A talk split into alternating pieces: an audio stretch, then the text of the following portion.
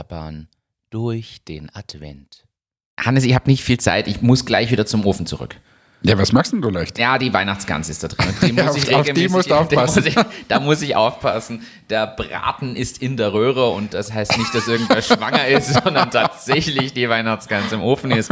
Und wie alle Jahre bin ich dabei, eine Gans gedanklich zumindest mal vorzubereiten. Jetzt sind es auch Vorweihnachtszeit. Setze ich mich schon damit auseinander, von wo hole ich sie mir? Ich hole sie mir dieses Jahr übrigens hier wieder aus der Umgebung. Es gibt eine, eine Gänsefarm hier bei dir daheim in der Nähe, in, Wirklich? in Ried. Okay. Ried in der Riedmark und dort hole ich mir schon seit letztem Jahr meine frische Weihnachtsgans. Die hole ich mir. Wie viel Kilo? Das können Sie schwer sagen, weil die läuft ja noch rum aktuell. Also Naja, aber so ungefähr, was hat sie? So zwischen fünf und sieben ist der Bereich. Wahnsinn. Ja, du, du machst das, du zelebrierst ja das jedes Jahr, kein, we- weiß ich ja. Ich, ich wurde noch nie eingeladen, aber gut. Aber, aber wie, äh, wie, wie würzt du die? Also früher, muss man sagen, habe ich es tatsächlich nur mit einer. Also ich frage nur deswegen, weil, weil wie ja jeder weiß, bin ja jetzt quasi im Gewürzbusiness weitestgehend ein bisschen dabei. Und äh, ich muss sagen, früher gab es eine bestimmte Kräuter-Salz-Pfeffermischung, mit der ich sie eingerieben habe. Also es war ein bestimmtes Kraut, mir ist auch der Name gerade. hast du das am. Tag davor eingerieben? Äh, nein, tatsächlich frisch. Also die, die war dann aufgetaut, dann habe ich sie eingerieben und dann ist die ja aber normalerweise, wenn ich keinen Stress habe, so acht Stunden locker im Ofen, wenn nicht länger. Okay. Und ich muss aber sagen, letztes Jahr habe ich von dir einen wunderbaren Adventskalender bekommen. Und zwar von einer gewissen Firma namens Cook and Grill, für die wir hier das ein oder andere Mal schon äh, lobende Worte gefunden haben. Und dort drin ist das Geuserer Ganselgewürz. Ja. Und ich dachte mir, ich probiere das. Und ich muss ehrlich sagen, ich war mehr als positiv überrascht und begeistert und habe meine Gans mit diesem Gewürz nämlich eingerieben und bearbeitet und war absolut fasziniert vom Geschmack. Hat mir sehr gut geschmeckt und bin auch gewillt, es dieses Jahr wieder zu tun. Ich muss nur dieses Jahr meine liebe Frau Mama noch davon überzeugen, denn die kocht natürlich die Gans noch nach ihrem Rezept, von dem ich auch früher weggekocht habe oder mit dem ich gestartet bin und nachdem ich mich noch immer 90 Prozent richte. Und dieses Jahr möchte ich die Gewürze ein bisschen anpassen und nehme Ja, extra. soll man der Frau Mama sagen, was da vielleicht drinnen ist? Verrat mal. Salz, Pfeffer, Paprika, Kräuter, Knoblauch, Zwiebel, Thymian, Piment, Kümmel, Chili. Ach, da läuft einem schon das Wasser im Munde Super, zusammen.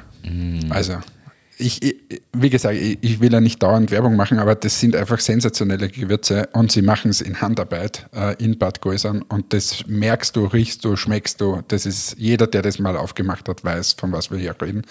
Und ähm, an dieser Stelle äh, sei auch nochmal gesagt, man tut auch Gutes. Nicht nur, dass, dass äh, Marcel und Elaine äh, sehr sozial sind, sondern sie haben ähm, auch die Firma jetzt so aufgesetzt, dass bei jedem Glas, was da gekauft wird, ähm, ein gewisser Betrag, ich glaube 10 Cent sind ähm, einfach in einen Topf kommt. Bei dem, beim äh, Adventskalender dieses Jahr waren es so, dass 10 Euro zu Licht ins Dunkel gegangen sind. Aber normalerweise kommt es in einen Topf und dann werden so regionale ähm, einfach Projekte unterstützt, wie zum Beispiel, dass jemand einen blinden Hund für ein paar Stunden gerne das Training haben möchte oder so. Also das eine ist, dass ich sensationelle Gewürze kriege und auf der anderen Seite tue ich auch Gutes. Und ich finde das einfach immer unterstützenswert. Ähm, wie gesagt, ich bin ja da auch ein bisschen dabei, unterstützend dabei, dam- damit wir das etwas größer machen und publik machen. Aber unabhängig davon ist die, die Qualität einfach super. Und das Gäuserer Gansel, ich muss zugeben, ich habe das noch nie verwendet, weil ich keine Gans mache. Ich, ich kann das nicht, ich traue mir das nicht zu. Aber wenn du sagst, das ist gut, ähm, ich bin ja da eher beim, beim Produktsortiment, ich liebe Kartoffel. Das Beste ist meiner, also Kartoffel ist, glaube ich, das beste Gewürz. Kartoffelgewürz ist mega, Das ja. Veggie-Gewürz ist ein Wahnsinn. Also Stimmt. diese, diese Geschichten, da bin ich eher zu Hause. Ähm, und die Gans, ich traue mir das einfach nicht. Aber ich kann es empfehlen, also ich kann jedem auch empfehlen, probiert es einfach aus. Aber bei der Gans bin ich immer so, so ich habe Angst, dass die trocken werden würde. Jetzt kaufe ich da so einen Vogel, der fünf bis sieben Kilo hat und dann wird der trocken. Also das ist das Da Schlimmste. ist jetzt die, das Geheimnis am Gänsemachen ist ja erstens, dass man sich Zeit lässt. Also ich fange ja bewusst, du weißt es, teilweise dann wirklich morgens um sechs an zu kochen, wenn man es nicht sogar schon am Vortag anfängt zu machen und dann sehr lange äh, quasi im Ofen lässt. Und wichtig ist, sie in regelmäßigen Abständen mit dem Sud, der in diesem in dieser Kasserolle, würde man in Deutschland sagen, ich weiß nicht wie, In einer Kasserolle. der da entsteht, regelmäßig zu übergießen. Weil die wird am Ende, wird die Haut trotzdem knusprig, aber sie verliert dadurch innen diese Feuchtigkeit nicht. Und wir stopfen unsere Ganze immer mit Äpfeln aus von innen. Also da kommen wirklich Äpfel rein und das hilft.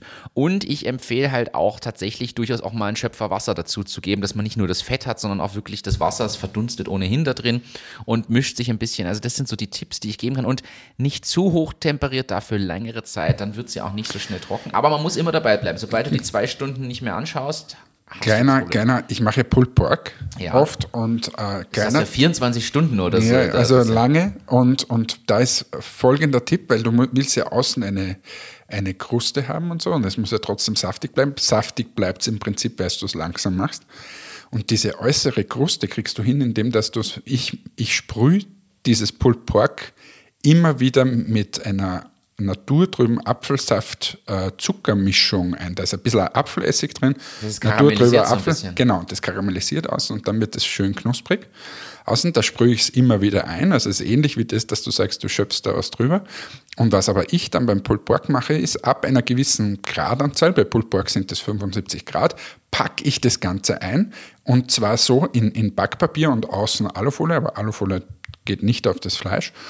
Und in dieses Backpapier dort hinein gebe ich nochmal Apfelsaft und Butter und das zieht so richtig durch. Also vielleicht ist das auch was, was man übernehmen kann bei anderen ist Dingen. Eine sehr gute Idee. Ich denke, da kann man sich Dinge abschauen. Ich möchte noch einen finalen Tipp geben, auch für alle, die noch nie ganz gemacht haben oder sagen, ich möchte es mal probieren.